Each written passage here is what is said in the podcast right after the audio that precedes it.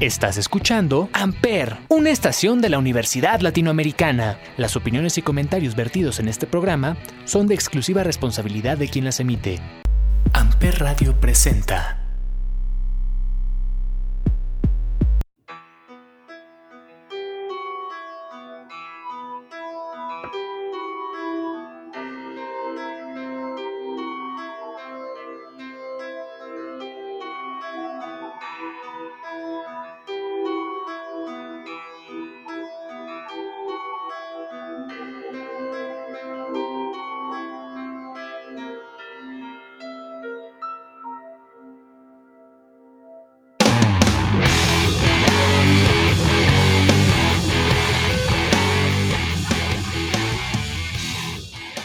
Todos, bienvenidos a este podcast llamado Sonidos en el Aire a través de Amper Radio de la Universidad Latinoamericana y como todos los miércoles nos acompaña Olivier. Olivier, ¿cómo estás? Hola Ismael, bien como siempre, contento de estar en un capítulo más de Sonidos en el Aire. Así es, y recuerden que en este podcast hablamos de música, hablamos de discos, hablamos de bandas y pues en esta ocasión vamos a hablar de un tema que abordamos la, el episodio pasado, hablamos de algunos vocalistas que han rolado en diferentes agrupaciones, solo que en esta ocasión vamos a hablar de lo mismo, solamente con diferentes músicos, no solo vocalistas, sino guitarristas, bateristas, etcétera, etcétera, bajistas que han estado cambiándose en las diferentes bandas. Sí, pues sí, como bien dices, ¿no? Bandas que cambian de, de integrantes, no solo el vocal.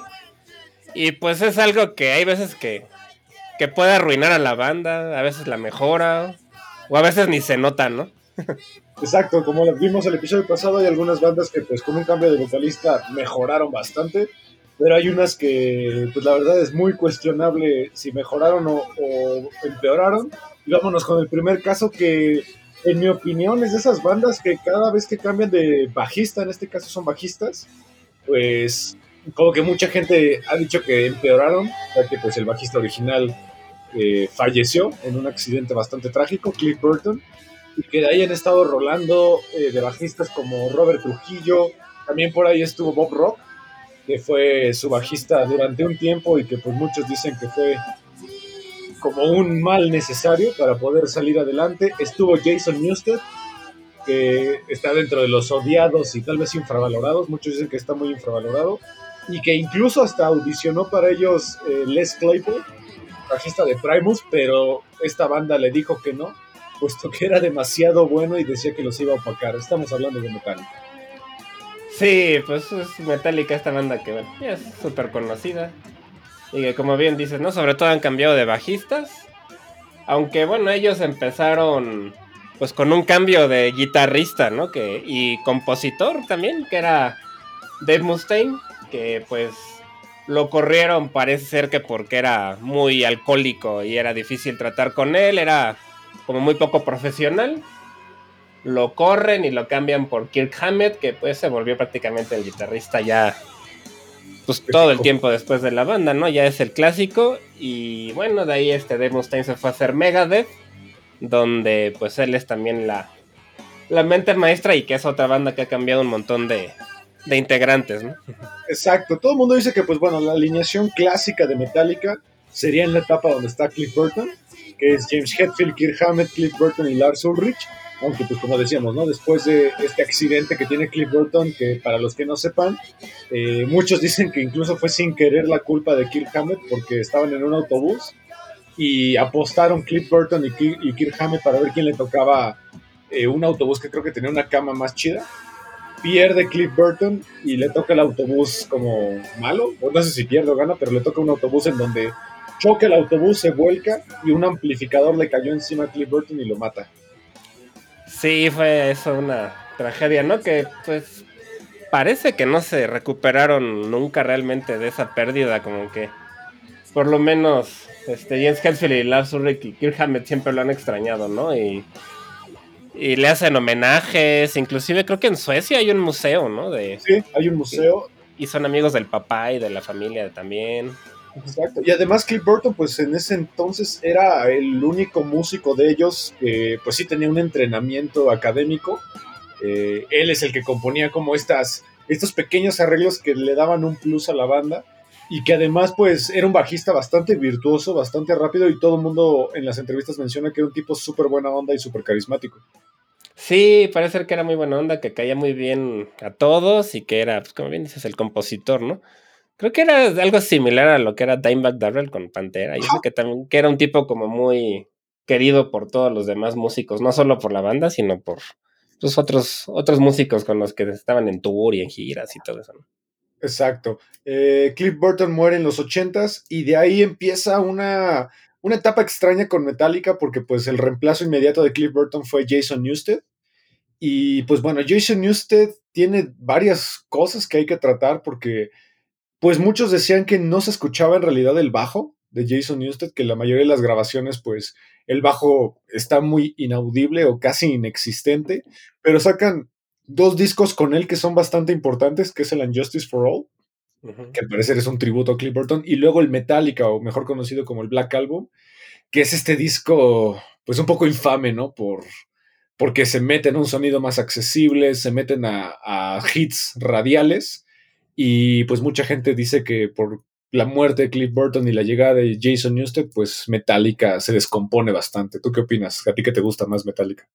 Pues no, o sea, yo la verdad no siento que sea descompuesto como tal. Claro que Jason Newsted mí se me hace buen músico y en el load y el reload ya medio lo dejaban tocar más y ahí sus partes de abajo suenan bien. En el negro también hay una que otra, aunque sí es cierto que le bajan, ¿no? O sea, yo siento que más bien, más que Jason Newsted, pues fue Lars Ulrich, ¿no? El que, el que quiso irse haciendo un poco más comercial, tal, no, no sé si es la palabra, pero bueno, sí.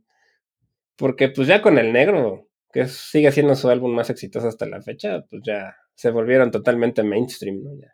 Exacto. Y pues bueno, cuando sale Jason Newsted por varios problemas, eh, pues llega Bob Rock para reemplazar un rato ese puesto de bajista en lo que conseguían a alguien nuevo.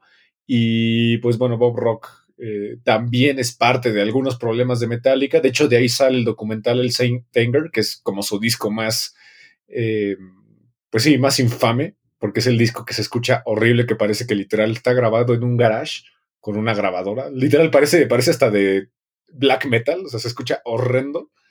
Eh, y luego pues llega un reemplazo que la verdad creo que sí le vuelve a dar a Metallica un pequeño plus, no tanto a nivel discografía, sino creo que a nivel en vivo. Creo que Robert Trujillo aportó mucho a esta presencia que Metallica se extrañaba de Metallica en vivo, porque tiene mucha presencia este tipo.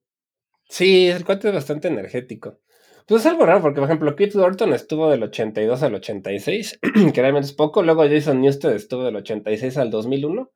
Y pues ya Robert Trujillo es el del 2003 hasta ahorita. Entonces ya es el bajista más que lleva más tiempo en Metallica.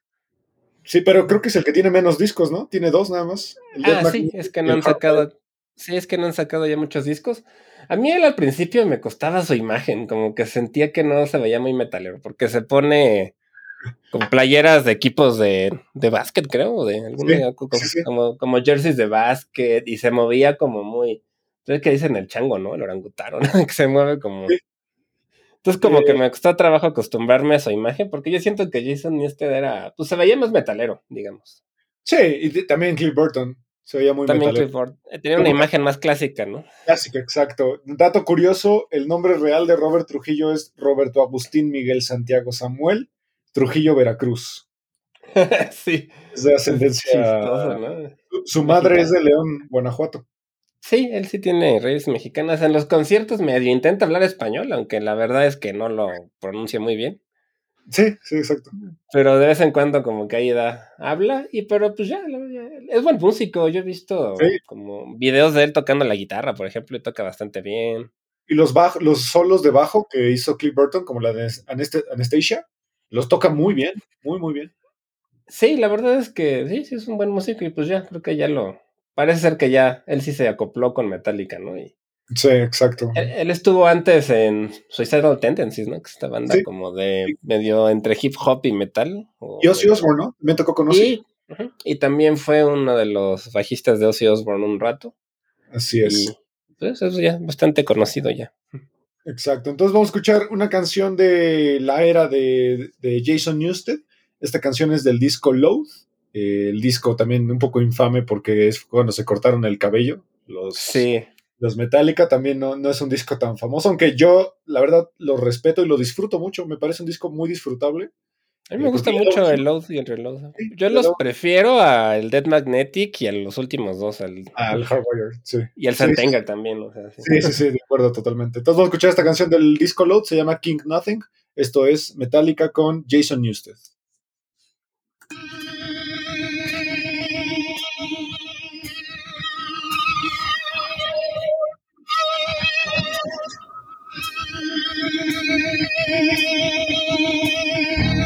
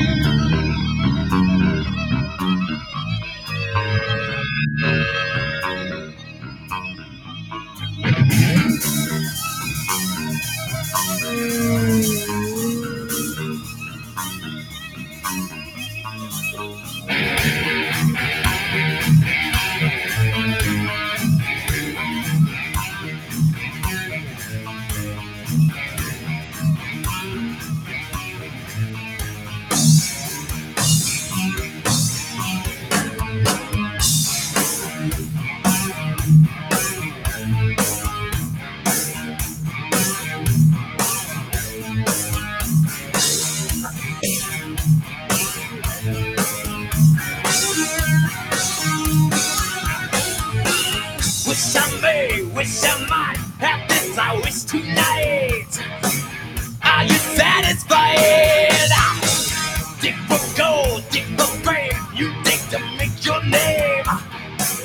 Are you satisfied? All the wants you waste, all the things you chase, and it all crashes down, and you break your crown, and you put your finger, but there's no one.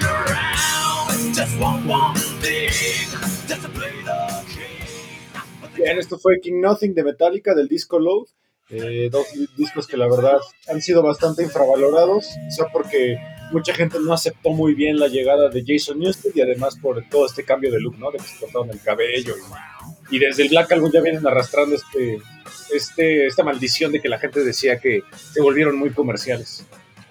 Sí, sí, sí, sobre todo el cambio de imagen creo que fue el más choqueante, ¿no? Porque tengo que ser en el video ya salían con el pelo corto y Kirk Hammett traía sombra en los ojos y ya parecía como otro tipo de banda, pero la música la verdad es que sí me gusta. Sí, la verdad son dos discos bastante buenos. Por ahí hay una de las canciones que más me gusta de Metallica de esta era que es Until, Until It Sleeps. Until It, Sleeps. Muy buena rola. Y también este... ¿Cómo se llama esta canción? Mother Set. Mama, Set.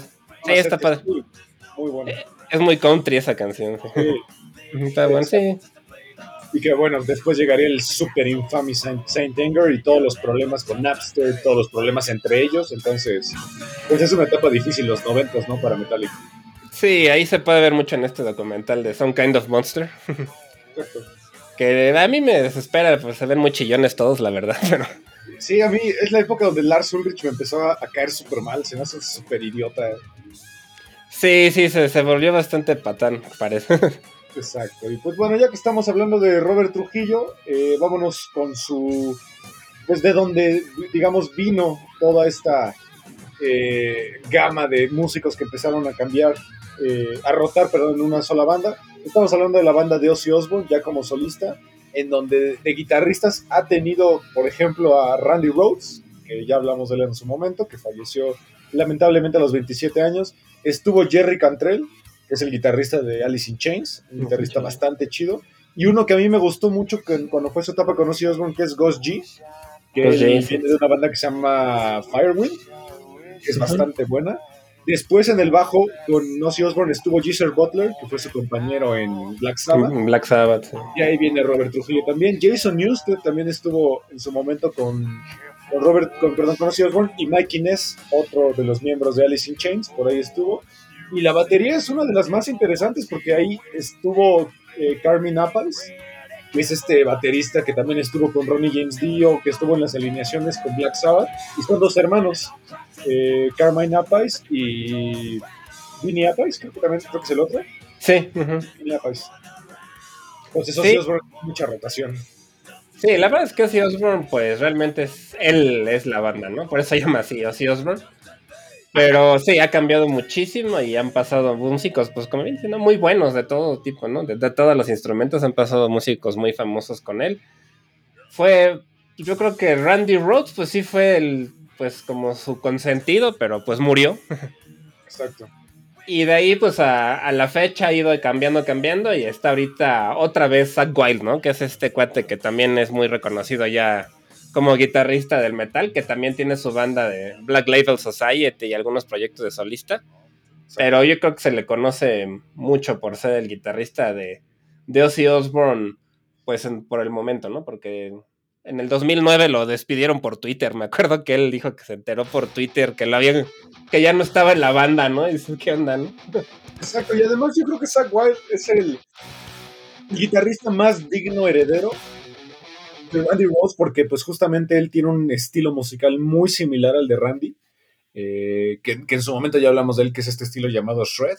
Sí. Y que además Zach Wild como que también recupera esa imagen del metalero clásico para Ozzy Osbourne, porque es un tipo fornido, gigantesco, una cabellera rubia, parece un vikingo así gigantesco. De hecho, hasta la guitarra se le ve chiquita, ¿no? Sí, sí es un cuate que se ve que está grande y fuerte. Aunque es chistoso porque él cuando era joven era, otro, era bien diferente, era súper delgadito y pues tenía una imagen más tipo Randy Rhodes, más como de glam.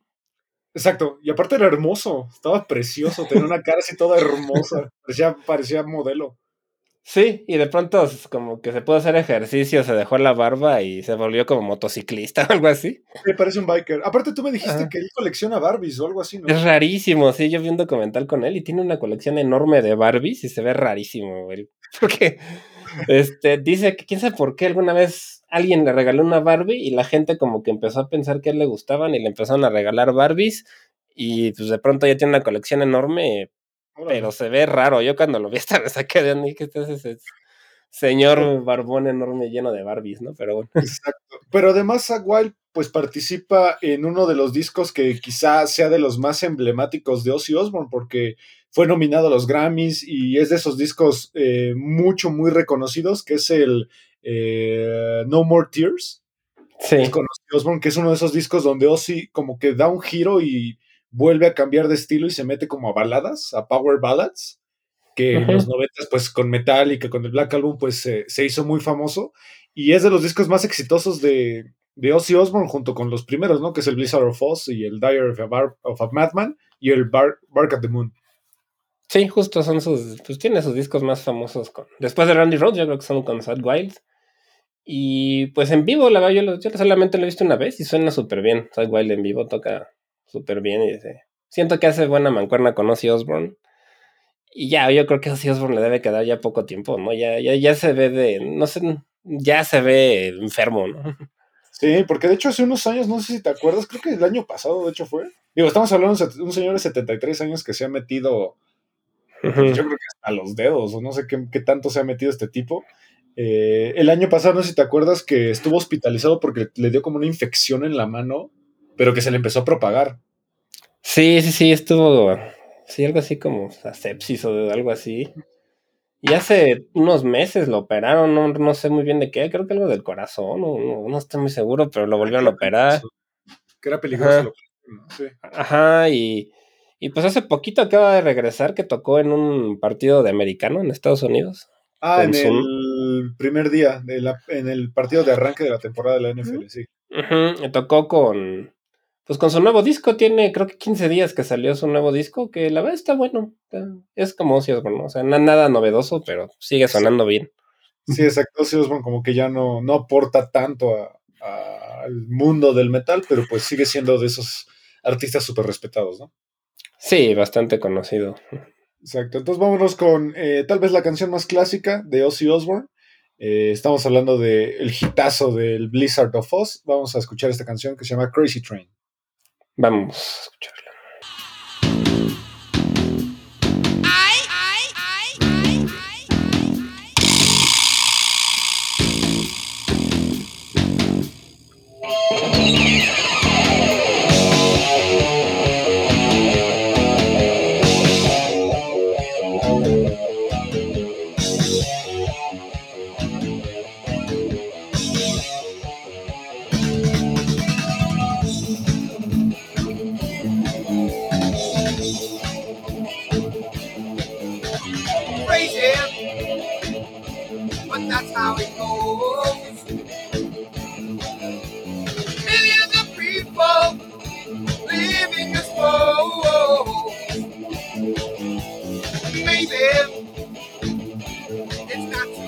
Hey.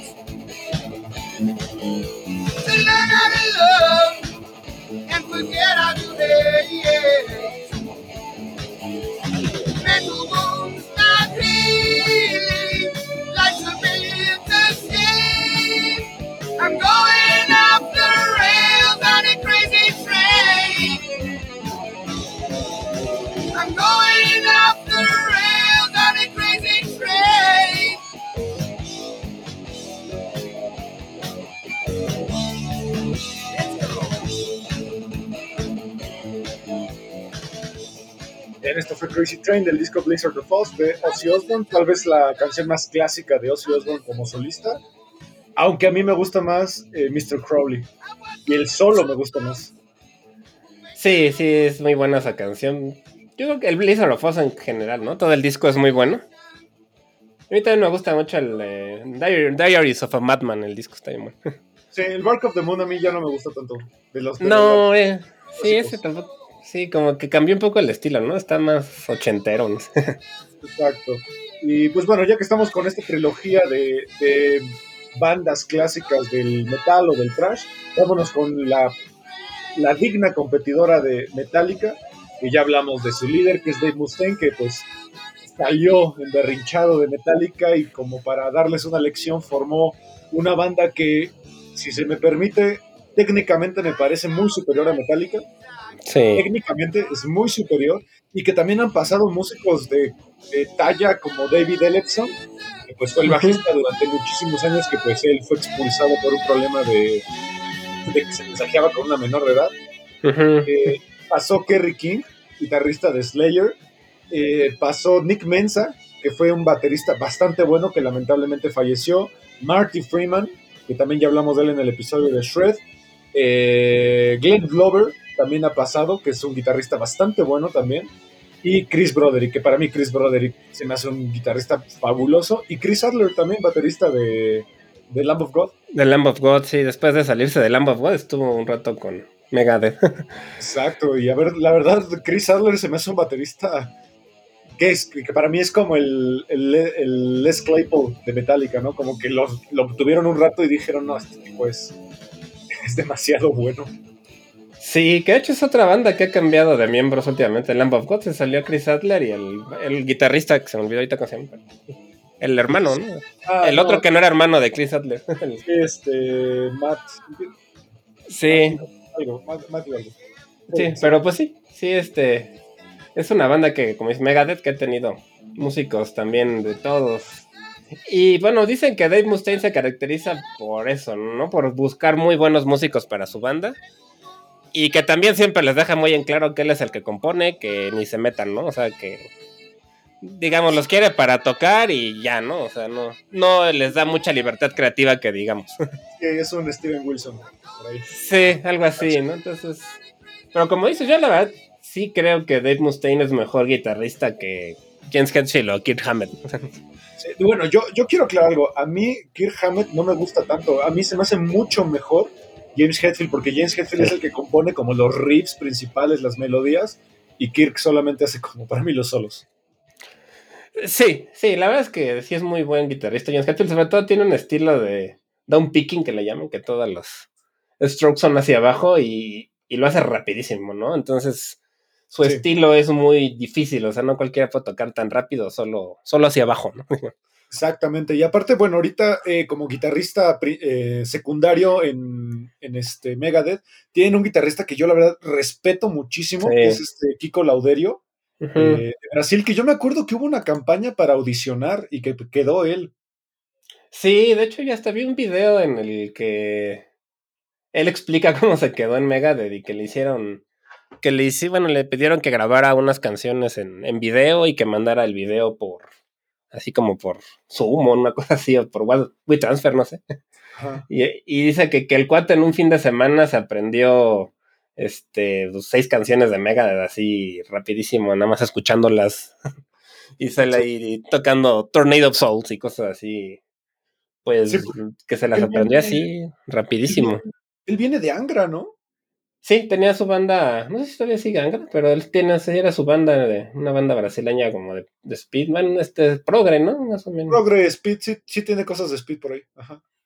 Ah, pues dice que todavía sigue, parece, nada más que no sé si él siga ahí, creo que no, ya no.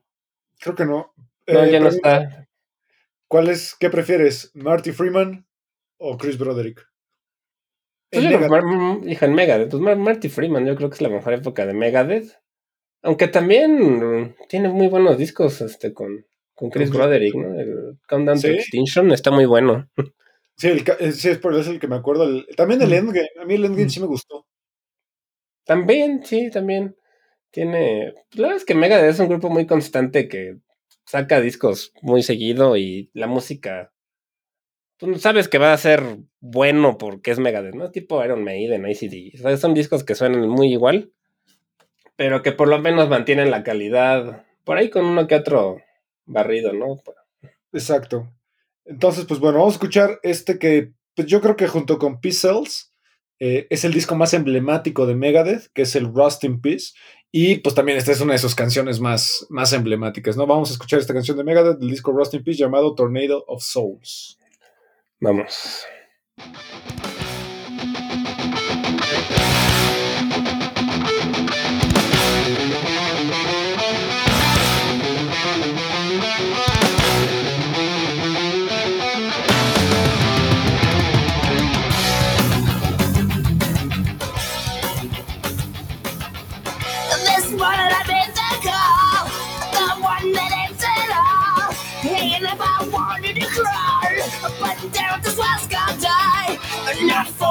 Money, not for the fame, not for the power, just no more days.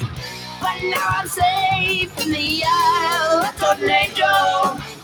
I can't replace the let as fast as days go. No one living trapped inside. When I way I surely die in the eye of the tornado. Blow me away. You gonna love my name. You hate me just the same. You won't need your breath. And soon you'll meet your death. Not from the years.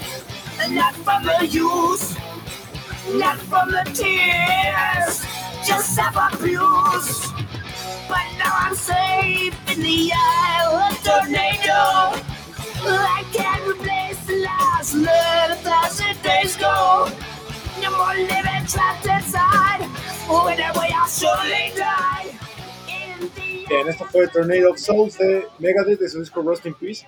Yo, la verdad, me- puedo disfrutar Megadeth sin problema mientras no cante Mustaine. Se me hace una voz horrenda, horrible. Siento que se esfuerza muchísimo por cantar. Sí, no tiene una voz muy educada, tal vez, no sé. Es muy aguardientosa, ¿no? Muy. Sí, Tiene un estilo. mí- Yo ya me acostumbré, porque sí me gusta Megadeth, entonces ya me acostumbré a escucharlo, pero sí tiene una voz muy. Muy poco melio, melio- melodiosa. odiosa. Sí, digo, si lo comparas con James Hetfield, para nada. que también Jess Hetfield ya. Siento que ya perdió un poco de potencia vocal. Por la edad, supongo. Hay un video, ¿no? Donde creo que en concierto se pone a llorar porque como que siente que ya no puede. Sí, sí, sí, hace poquito, ¿no? Tiene unos meses de eso. Que hasta lo abrazaron sus compañeros y todo. Exacto. Y pues bueno, vamos a cambiar un poquito de estilo. Vámonos al rock progresivo. eh, con una banda que se caracteriza mucho por, uno, por la voz de su cantante, que es Claudio Sánchez, que tiene una voz muy particular, eh, muy, muy aguda, muy chillona.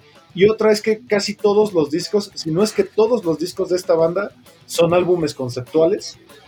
Eh, que, de hecho van de la mano de cómics que escribe justamente Claudio Sánchez, eh, que son las, eh, las Amory Wars. De hecho, pueden conseguir en Amazon, están todos los libros y que están bastante buenas. Es, es una combinación como de Star Trek con Star Wars, con cosas así. Y que, pues bueno, el cambio de integrante aquí, pues es por parte de su bajista principal, que fue Michael Top, durante varios años. Que pues lamentablemente lo expulsaron porque lo arrestaron en una tienda por robar, asaltar una tienda. Asaltó la tienda, ese no me la Una sabía. tienda, sí, y por eso lo expulsaron. Pero por bueno, no sé, no, igual no les iba tan bien, ¿no? pero como para saltar una tienda siendo de una banda así conocida, no se me hace raro. Sí, porque además, pues al parecer a este chico se le diagnosticó como que tiene algunos problemas como de bipolaridad, entonces la misma van, la misma, el mismo sello discográfico, eh, pues sugirió que lo corrieran, cosa que sí pasó, y después también su baterista principal, eh, debido a todos estos problemas, pues decidió salirse justo porque, pues creo que eran amigos, que es este Chris Penny, y lo reemplaza durante un año Taylor Hawkins de los Foo Fighters, en lo que encontraban un baterista nuevo, que después su reemplazo fue Joe Shepard, que hasta la fecha sigue. Sí, que Taylor Hawkins, bueno, no sé, como que se me hace que tiene un estilo distinto, ¿no? De, de su forma de tocar, es mucho más clásico, ¿no? Y Cogian Cambria es muy, muy progresivo. Exacto, justo estamos hablando de Coheed and Cambria, una banda de, de Estados Unidos, más particularmente de Nueva Jersey, y que, pues bueno, tiene esta característica, ¿no? De, de álbumes conceptuales. También el vocalista Claudio Sánchez, pues tiene este cabello que, si yo hubiera nacido con ese cabello, neta, creo que me suicido. Un chino gigantesco, pero ya, ya que parece más cabello que persona, ¿no? Sí, además se lo deja largo, largo, entonces se le ve muy esponjado, ¿no? Muy... Que la última foto que vi de él ya se lo había cortado, creo. Sí, se lo cortó un poco, pero llegó una época hace como 4 o 5 años que hasta se le hacían como unas pequeñas rastas extrañas. Ya como nudos, yo creo, ¿no? Exacto, como nudos.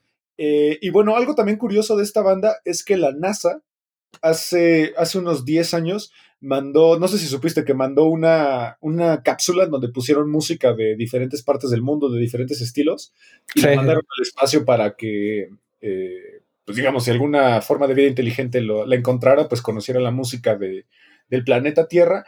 Y Coheed and Cambria fue la banda que tocó en la inauguración y en el despegue de esta, eh, de esta cápsula, porque pues la mayoría de la, de, la, de la música de esta banda pues habla sobre el espacio, habla sobre eh, extraterrestres, cosas así. Yo siento que también hay algún ingeniero de la NASA como... Suelen ser ñoños los ingenieros. Les debe gustar la banda y seguro dijo, vamos a invitarlos, ¿no? También. Exacto. Eh, también digo, yo, yo, yo les recomendaría que escucharan a Coheed and Cambria en vivo, que vean videos en vivo, porque a pesar de que Claudio Sánchez es el vocalista y el guitarrista, que la mayoría de las veces es el rítmico, de repente se avienta solos brutales, est- esta guitarra clásica, ¿no? Que es una Gibson de doble mástil De cuello, sí. y que está bien chido, la neta. Sí, pues el, el grupo la verdad toca muy bien, sí, son, tienen música muy, muy difícil de tocar, muy compleja. Y yo los escuché por primera vez en el Guitar Hero. Ah, cierto. No me acuerdo qué canción era, pero tenían una canción que era pues, también de las más difíciles. Creo que es Welcome Home. Creo que sí. Sí, ahí fue donde yo conocí a esta banda. Y la voz sí me cuesta un poco de trabajo, así como con Dave Mustaine a ti, tal vez. Como que es una voz muy aguda, que cuesta Pero acostumbrar. la de él es muy melódica. Es muy, Sí, muy sí, melódica. sí, él sí tiene la voz educada, eso sí. muy, muy entrenada y pues bueno, él también tiene varios proyectos solistas, tiene algunos proyectos con otras bandas y pues bueno, sacaron disco este año, vamos a escuchar justamente el primer single de, de este nuevo disco, que es el, el- la segunda parte de un disco conceptual, que es la, la saga de Baxis, este es Baxis Acto 2, que salió justamente este año y esta canción se llama Shoulders, que tiene un riff bastante chido, escuchen el riff.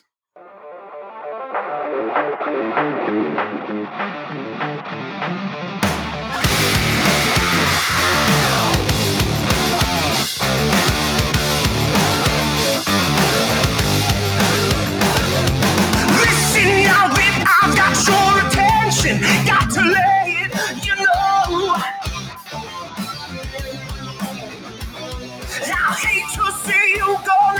You go? We can enjoy the show. Hey, my wicked eyes do see that I'm the one.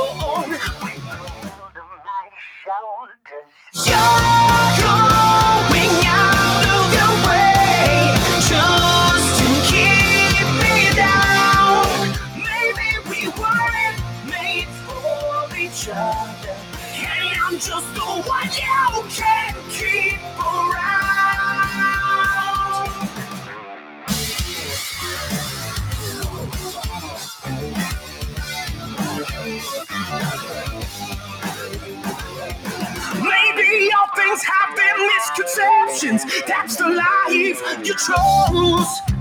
Everyone is laughing at you, the don't your outside the shadow.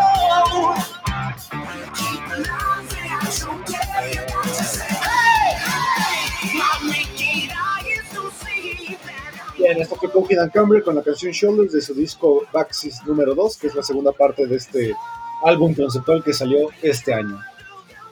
Sí, pues suena, suena bien, ¿no? Muy. Un poquito más comercial, tal vez se me hizo la canción. Sí, pero ellos nunca han sido tan de, tan de nicho. Tan, tan de- No, no, tampoco son- no eres tan de nicho. Sí, no, no son tan, tan pesados tampoco, pero se me hizo un poquito con un sonido más tradicional, tal vez. Menos, menos progresivo, tal vez.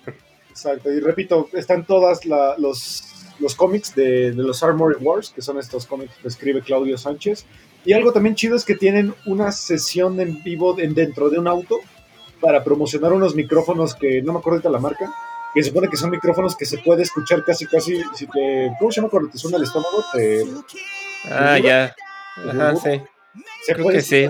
claramente desde lejos como gurguro el estómago y hacen una canción a capela y todas las percusiones las hacen con chasquidos y aplausos, está bien chido.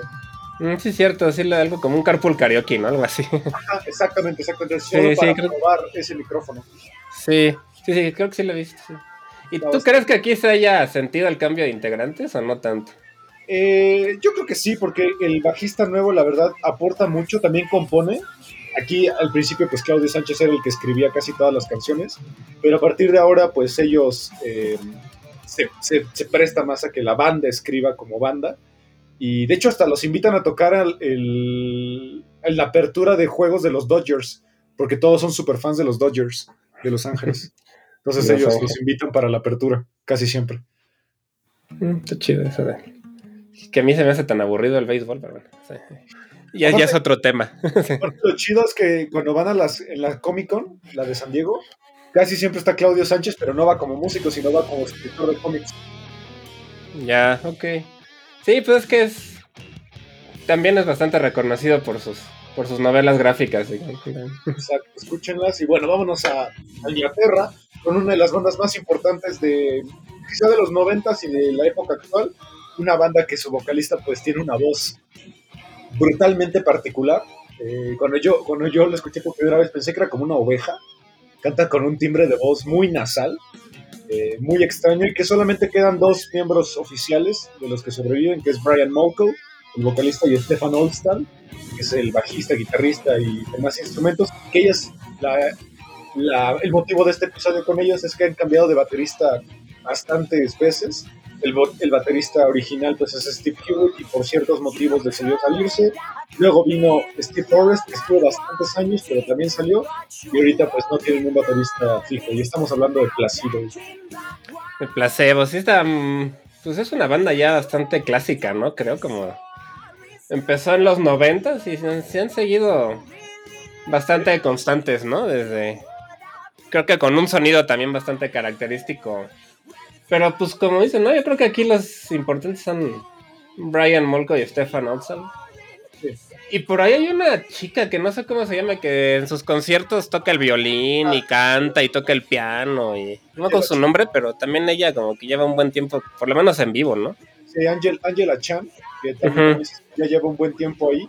eh, que fue, fue un reemplazo, porque antes estaba Fiona Bryce, que también tocaba el violín y todo. Y que algo que si no les gusta mucho Placebo o que a la primera no le agarran por la voz, la voz de Brian Molko no es tan fácil, escuchen el MTV Unplugged, porque lo hacen súper íntimo y además es de los pocos MTV que tienen una tecnología muy avanzada, porque ponen el escenario cuadrado en el centro y ponen una cortina de estas que son transparentes pero que generan luz como de LED. Mm, ya, sí.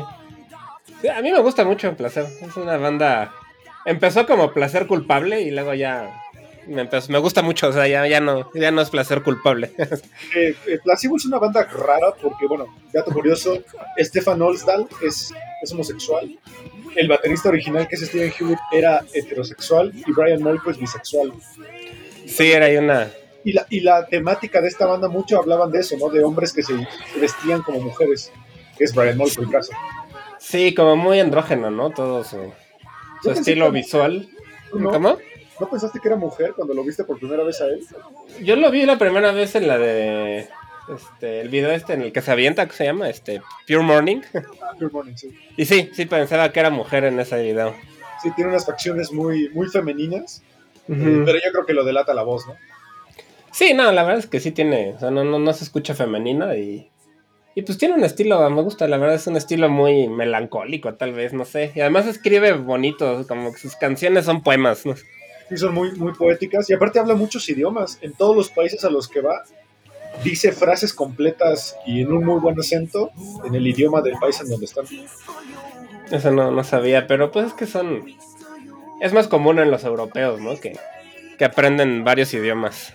Exactamente. Sí, sí, exactamente.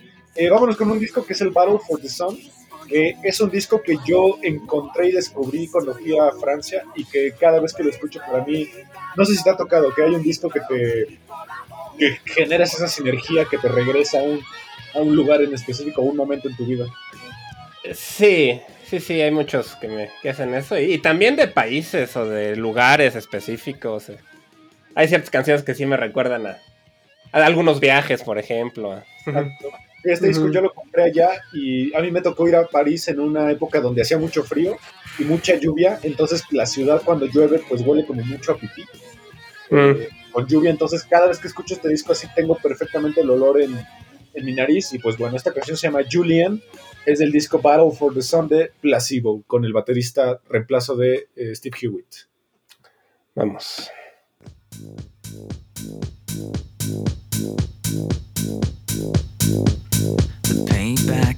Here. Take a look. It's all around you. You thought you'd never shed a tear, so this must astound and must confound you. Buy a ticket for the train, hide in a suitcase if you have to. This ain't no singing in the rain. This is a twister that would destroy you. You can run, but you can't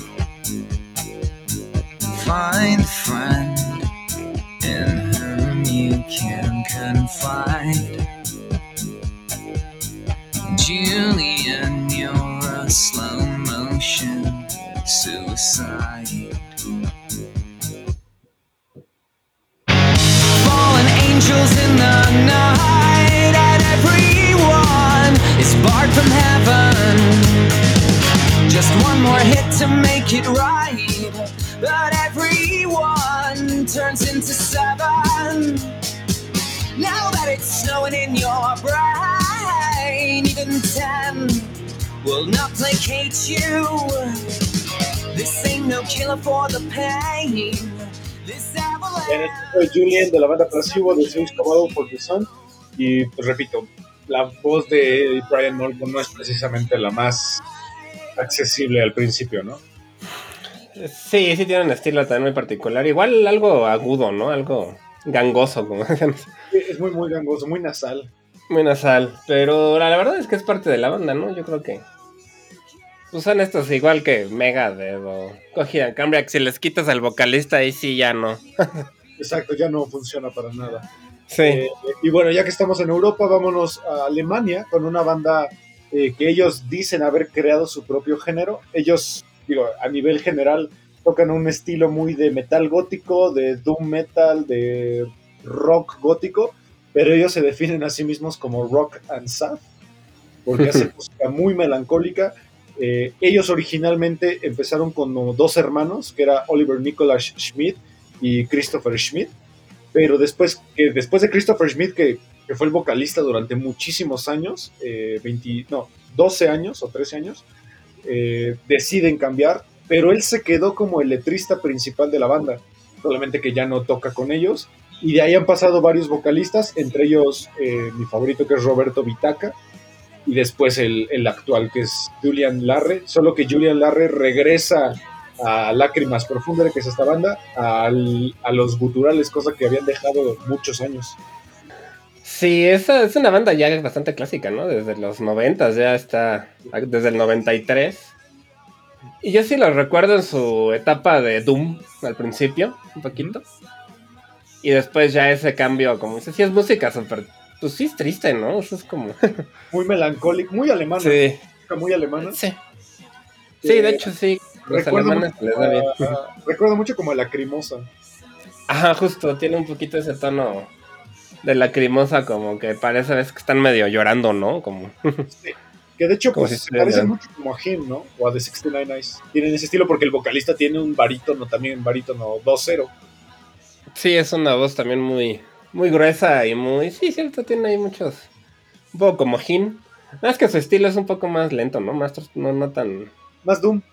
Ajá, más Doom, más tirándole un poco más metalero, doomesco, lento. Sí, o sea, digo, quien no ubique a qué nos referimos con Doom, es un estilo eh, más propio del metal, en el cual eh, las guitarras son lentas, tienen este, afinaciones muy, muy graves, eh, y normalmente son notas muy repetitivas en donde la batería, la guitarra y el bajo como que hacen que la pesadez de la banda se sienta muy, muy constante. Eh, las bandas más emblemáticas del Doom pues han sido Typo Negative, Paradise Lost, este, November's Doom. Incluso Sí. Anathema, hemos hablado mucho de ellos, ¿no? Empezaron así. Sí, su primer disco empezó siendo bastante Doom y pues es un género, pues sí, muy triste, que suele ser triste y, y tal vez no tan fácil de escuchar, ¿no? Porque son, creo que es como un acorde por compás, ¿no? Y... Sí.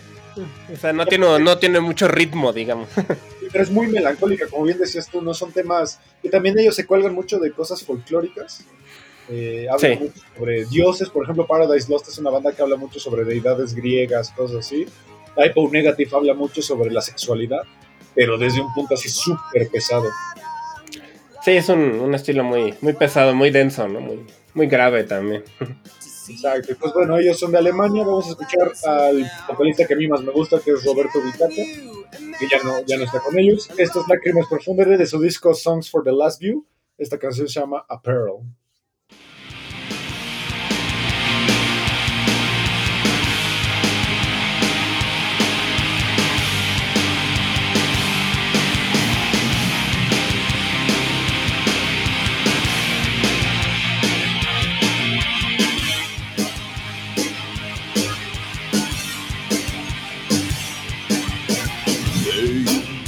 They turn your black view Look like a hopeless bastard I Be with you How did you think That I will go away When your blood is everywhere No I'm here to say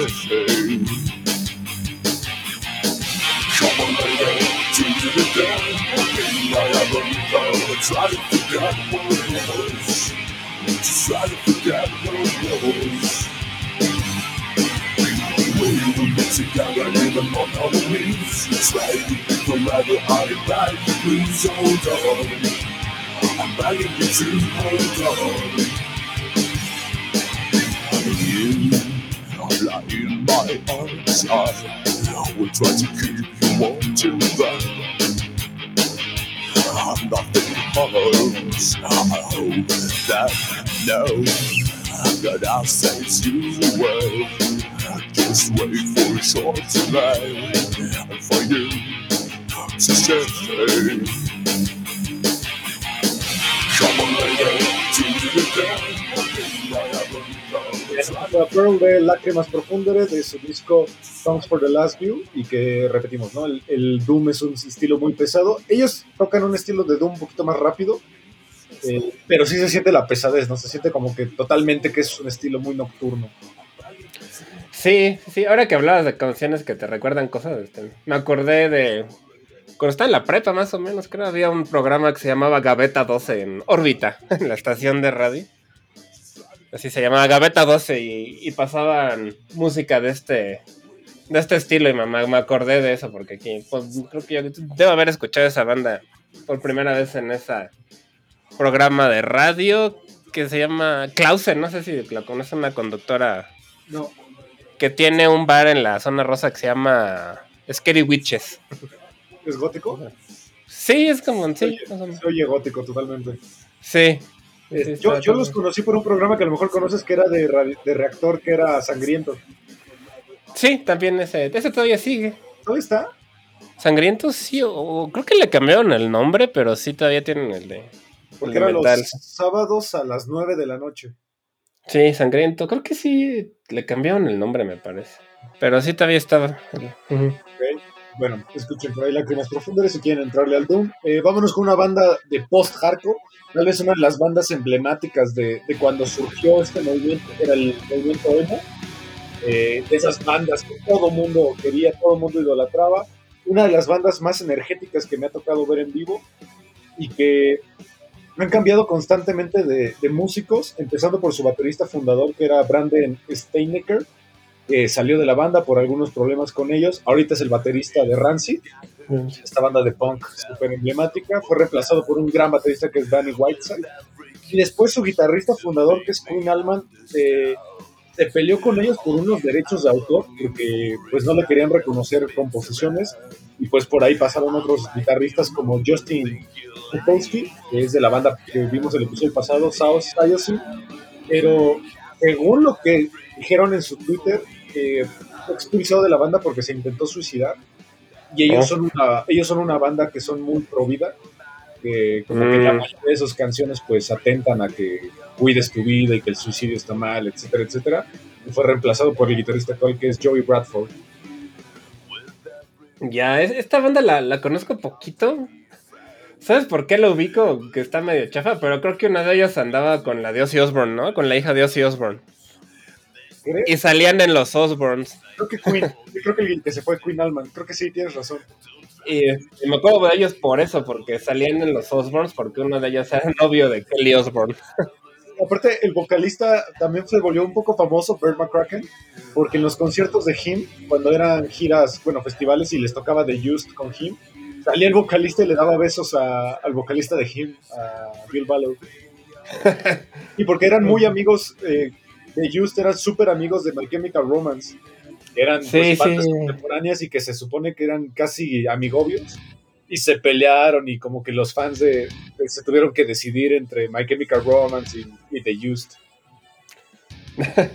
No sabía del drama ese. Pero sí, yo lo recuerdo por eso y porque tenían por ahí algunos videos en, en MTV, ¿no? En esa época también. Creo que también salían en el Rock Band o en el Guitar Hero. En el Guitar Hero puede ser, sí. Y que son de esas canciones, esas bandas, perdón, súper emblemáticas de este movimiento emo. eh, precursores también de, del post-hardcore, del post-punk. Solo que ellos pues tienen temáticas más orientadas hacia el emo, ¿no? Pues el emo, sí. Que ya como que murió un poco, ¿no? El, el emo, como. Pues van a resurgir, va a haber un festival que va a ser algo parecido como al, al ya, al ya extinto Bands, eh, Warp Tour, pero van a ser puras bandas emo. Y que pues toda la, la gente de mi generación, pues la verdad estamos muy, muy entusiasmados por recuperar la ropa negra, el fleco y el, y el maquillaje y pues odiar a nuestros papás. sí, no es que a mí la parte emo ya me tocó ya más grande. Entonces no, no, no me tocó mucho esa, esas bandas. Lo más que llegué era AFI, no sé, Sí, que era co- como de los primeros, ¿no? sí, también tuvo ahí su, su época emo. De hecho, ubicas a un chico este, Chumel Torres. Sí. Hay un video de él que él está en los enfrentamientos estos que hubo emo contra los haters. Y él era emo y él lo entrevistan y todo. Fue la primera aparición pública de este güey. No, no, no sabía eso, pero no me sorprende. Sí, era. Ya nunca me metí ni nada, pero sí me acuerdo que hasta los salían las noticias de que los golpeaban en el metro y cosas así. Hay, hay un video muy famoso por ahí de que a uno lo mataron, de que unos. Era un chico emo y que unos escatos lo agarraron en la calle y creo que le aventaron un tabique y lo mataron porque le dio. No me acuerdo, pero pues sí, no, no me sorprende, porque en esa época sí estaba como. Muy fuerte. Era como la moda golpearlo a los emos según. Exactamente. Sí, cuando las tribus urbanas, que hasta ahí creo que en la.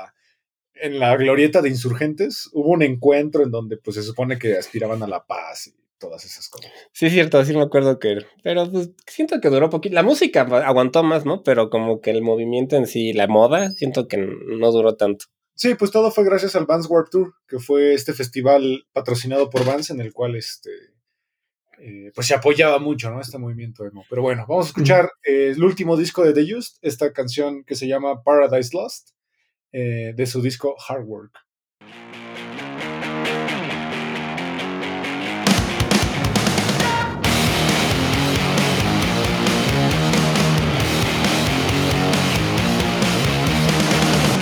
To whom it may concern in all the tragic we've been through. No matter where I go, I keep on running into you. Blink of an eye feels like forever. Same as it ever was, same as whatever. Before the yellow fades to blue. I'm taking!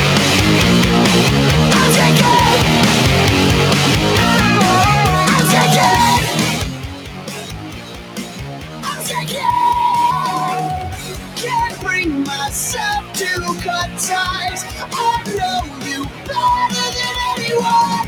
Blessed with this curse, my life won't let me shake the shadow.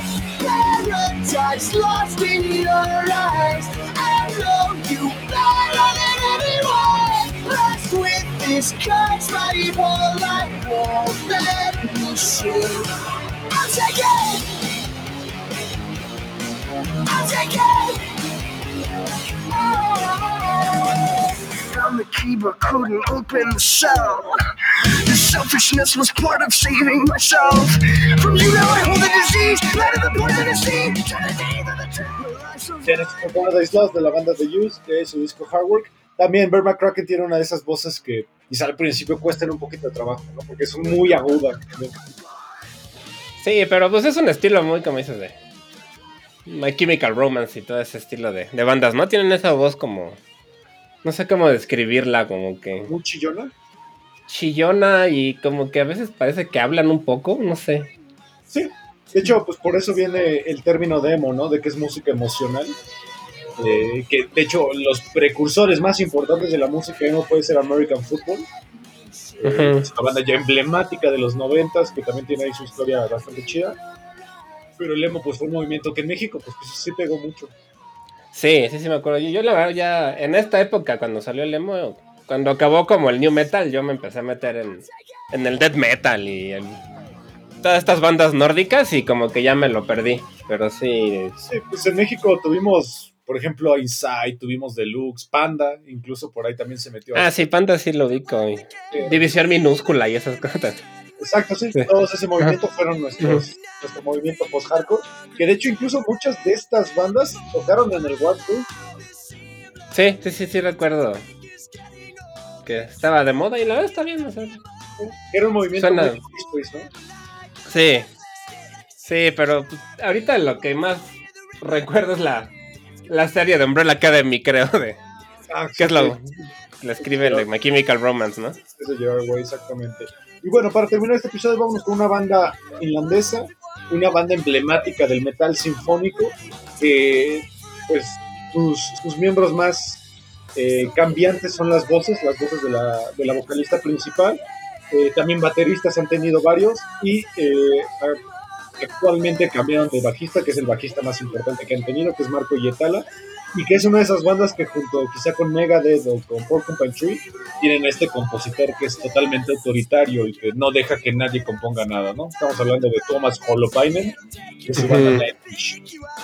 Sí, Nightwish que es una banda de, pues, metal operístico, ¿será? O un poco power metal, metal sinfónico.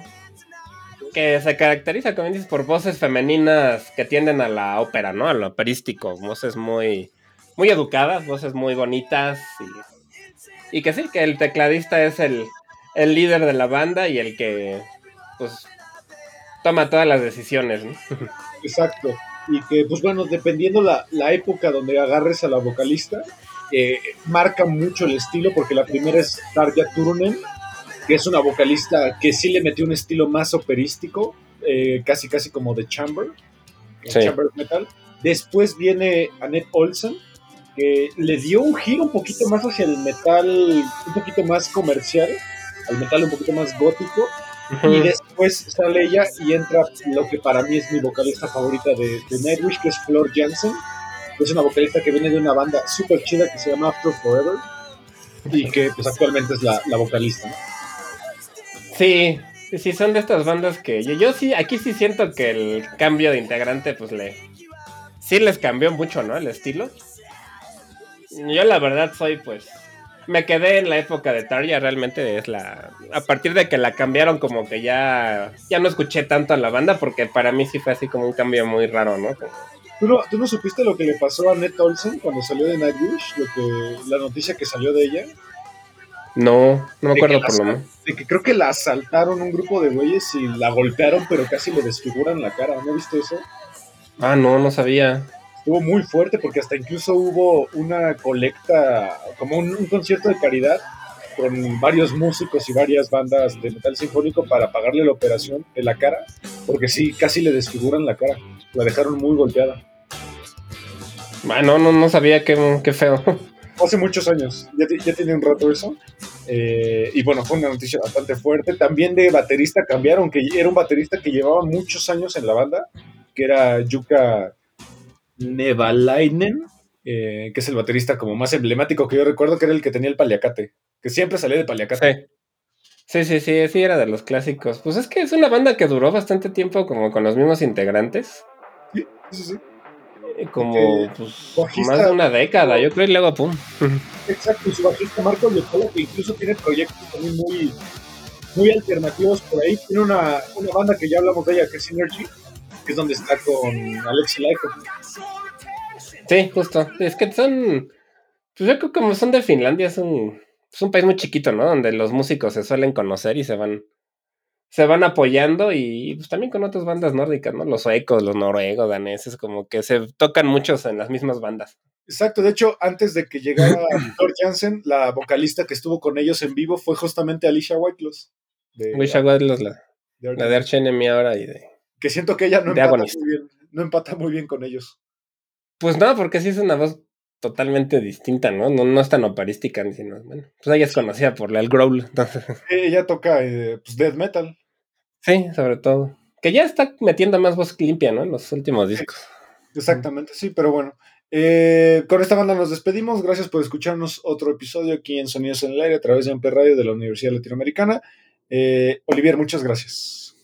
Muchas gracias a ti, Ismael, y como siempre, gracias a la ULA y a Amper Radio. No se olviden de revisar los otros proyectos de la estación y nuestro podcast de cine 35 milímetros. Así es, nos vemos el siguiente miércoles y nos despedimos con esta canción que se llama Noise de Nightwish de su último disco Human eh, Volumen 2. Creo que se Sí, se entiende sí. Volumen 2. Hasta la próxima. Hasta la próxima.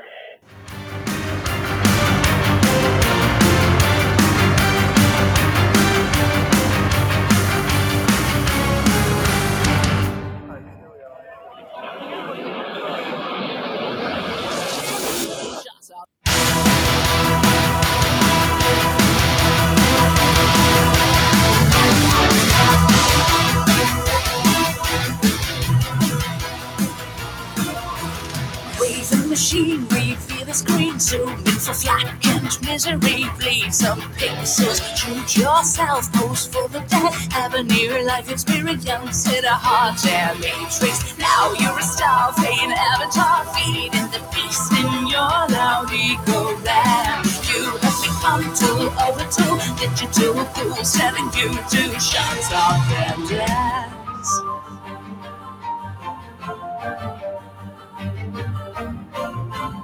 coloring yarn and the crowds will gather.